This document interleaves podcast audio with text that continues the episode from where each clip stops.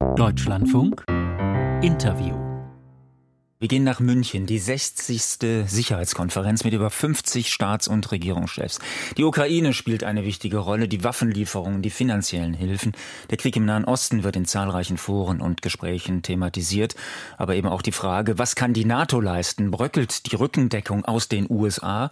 Was ist mit einem europäischen nuklearen Abwehrschirm?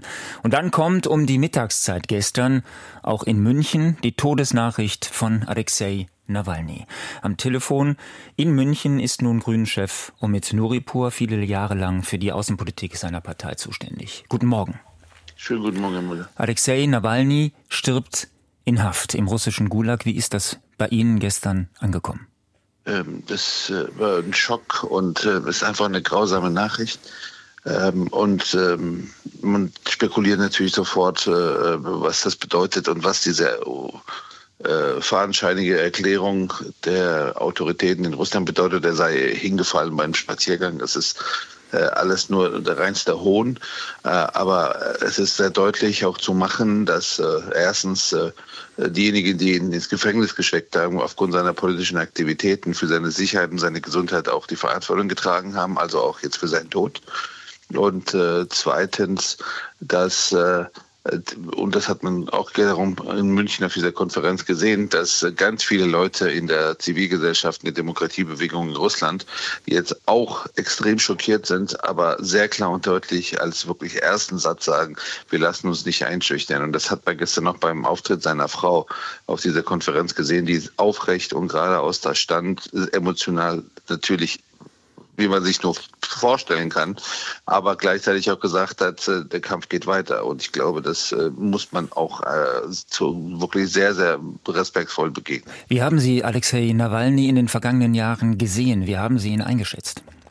Der äh, hat ja wirklich immer wieder ähm, Todesdrohungen gehabt. Der hat ja diesen fürchterlichen Anschlag gehabt äh, auf sein Leben und trotzdem ist er aufgestanden, hat gesagt, mein Platz ist in Russland, äh, ist äh, mit seiner Frau ins Flugzeug gestiegen, sie ist rübergeflogen und äh, wurde ja am Flughafen verhaftet und da hat sich nicht runterkriegen lassen. Dieser, dieser Mut, diese Ausstrahlung, diese, diese Standfestigkeit, die war wirklich inspirierend.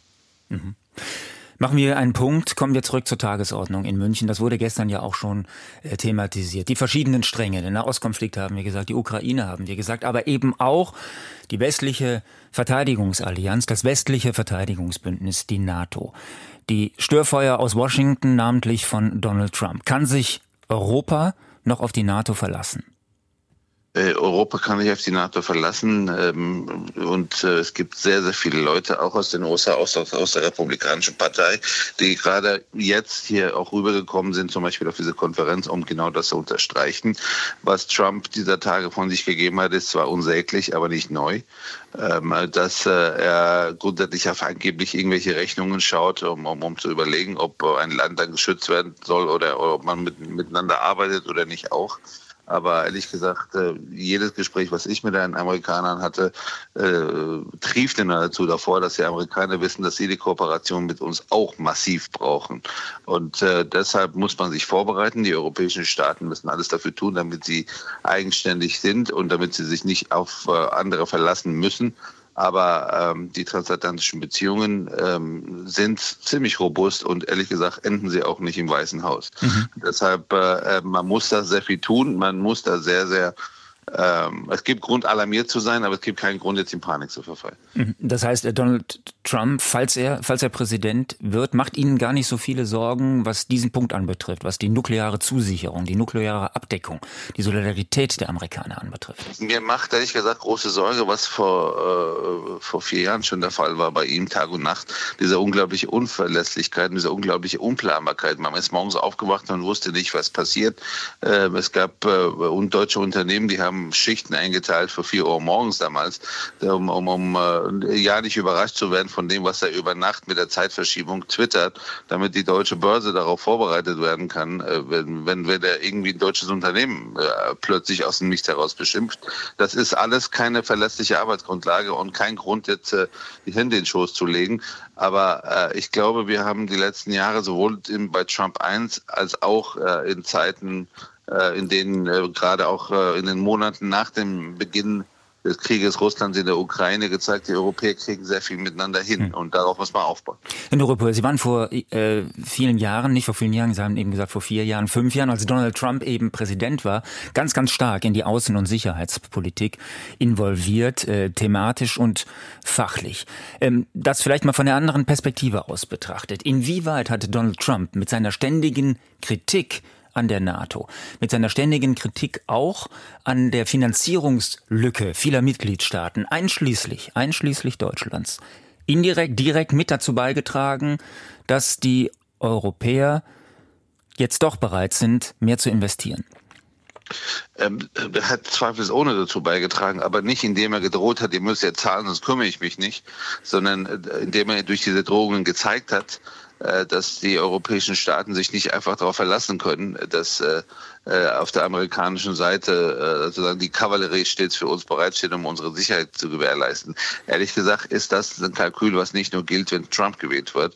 Das ist bei jedem anderen nächsten Präsidenten der USA, auch bei Joe Biden schon so, dass die, die Frage, dass die Europäer mehr tun müssen für ihre eigene Sicherheit, maßgeblich an einen Wert gewonnen hat und zugenommen hat. Und dementsprechend ist die Frage, wie man die eigenen Streitkräfte aufstellt, was nicht die einzig relevante Frage für Sicherheit, ganz anders im Fokus. Und das hat sich natürlich auch maßgeblich verändert durch die Frage, äh, durch, äh, durch den Angriffskrieg äh, Russlands äh, auf, auf die Ukraine. Die großen Sprünge äh, bei der Finanzierung der Verteidigung in Deutschland äh, haben wir gemacht durch das Sondervermögen vor allem. Und das hatte einen zentralen Grund. Das war der 24. September 22, der, äh, die Invasion äh, der Ukraine durch Russland. Mhm. Äh, Emmanuel Macron hatte ja gesagt, die NATO ist hirntot. Er hat das äh, wenig später ein bisschen ähm, relativiert. Und jetzt nehmen Sie ja auch ähm, als ähm, Argument den äh, Eintritt Russlands bzw. den Überfall äh, Russlands ähm, auf die Ukraine als Argument. Ähm, das heißt, die NATO kann sich irgendwo auch bei Wladimir Putin bedanken, dass sie die Kurve bekommen hat? Nö, es gibt ja keinen Grund, sich zu bedanken, weil es äh, nicht erwünscht ist und nicht es ist, was die Leute sich erdacht haben. Mein Gott, lass uns mal heute Morgen aufstehen und Geld für Militär ausgeben, sondern das ist eine Notwendigkeit. Und äh, diese Notwendigkeit erwächst aus einem Sicherheitsrisiko, mhm. was, äh, was, äh, ja. was größer geworden ist. Und dementsprechend äh, ist das einfach eine, eine Reaktion der Wehrhaftigkeit. Ja, was vorher aber offenbar im Bewusstsein nicht so stark verankert war. Dass es ein wirkliches objektives Sicherheitsrisiko gibt. Ähm, das, äh, wie gesagt, ist eine äh, Perspektivenfrage. Ich will ein Beispiel sagen aus dem nicht-militärischen, weil Sicherheit ja, wie gesagt, nicht nur die Verteidigung äh, des eigenen Territoriums ist, sondern beispielsweise auch Energiesicherheit. Ähm, wir haben sehr viele Jahre, meine Partei, dafür gekämpft, dass wir uns nicht komplett in ein Geschäftsmodell des billigen Gas aus, aus Russland geben, weil wir gesagt haben, genau diese Risiken, wie wir sie dann gesehen haben, werden kommen. Und äh, es ist nicht schön, dass wir recht hatten, aber wir hatten leider recht und äh, die Tatsache, dass äh, von heute auf morgen Gas und Öl aus Russland nicht mehr geflossen sind, weil diese äh, Rohstoffe vom Kreml quasi als Waffe eingesetzt werden, hat, hat gezeigt, dass man da sehr viel aufmerksamer sein muss und dass jetzt wir alles dafür tun müssen, um Abhängigkeiten von hm. Autokratien und Diktaturen abzubauen. Das haben, glaube ich, alle verstanden. Sind jetzt, ähm, Herr Noripol, die Grünen bereit, noch mehr zu investieren für die Bundeswehr, für die eigene Sicherheit? Wir werden, ähm, wenn äh, je nachdem, wie es in den USA weitergeht, ähm, auf alle Fälle schauen müssen, dass wir europäisch stärker werden. Das ist in erster Linie eine Frage einer vertieften Kooperation äh, bei den Fähigkeiten und bei der Rüstung. Ähm, das würde gar nicht so viel mehr kosten, aber deutlich mehr Sicherheit bringen, wenn nicht jedes Land alles selber erfindet und neu bauen muss und entwickeln muss, sondern dass man einander beisteht und aufeinander abgestimmt besser äh, unterwegs ist in diesem Bereich. Aber natürlich muss man auch darüber nachdenken, wie, wie das, ob und wie man Geld in die Hand nehmen kann. Ähm, das aber kann ich nur unterstreichen, nur im europäischen Zusammenhang. Der grüne Parteichef Omid Nuripur bei uns heute Morgen in Deutschlandfunk. Vielen Dank, dass Danke. Sie für uns Zeit gefunden haben. Ihnen noch einen guten Tag in München.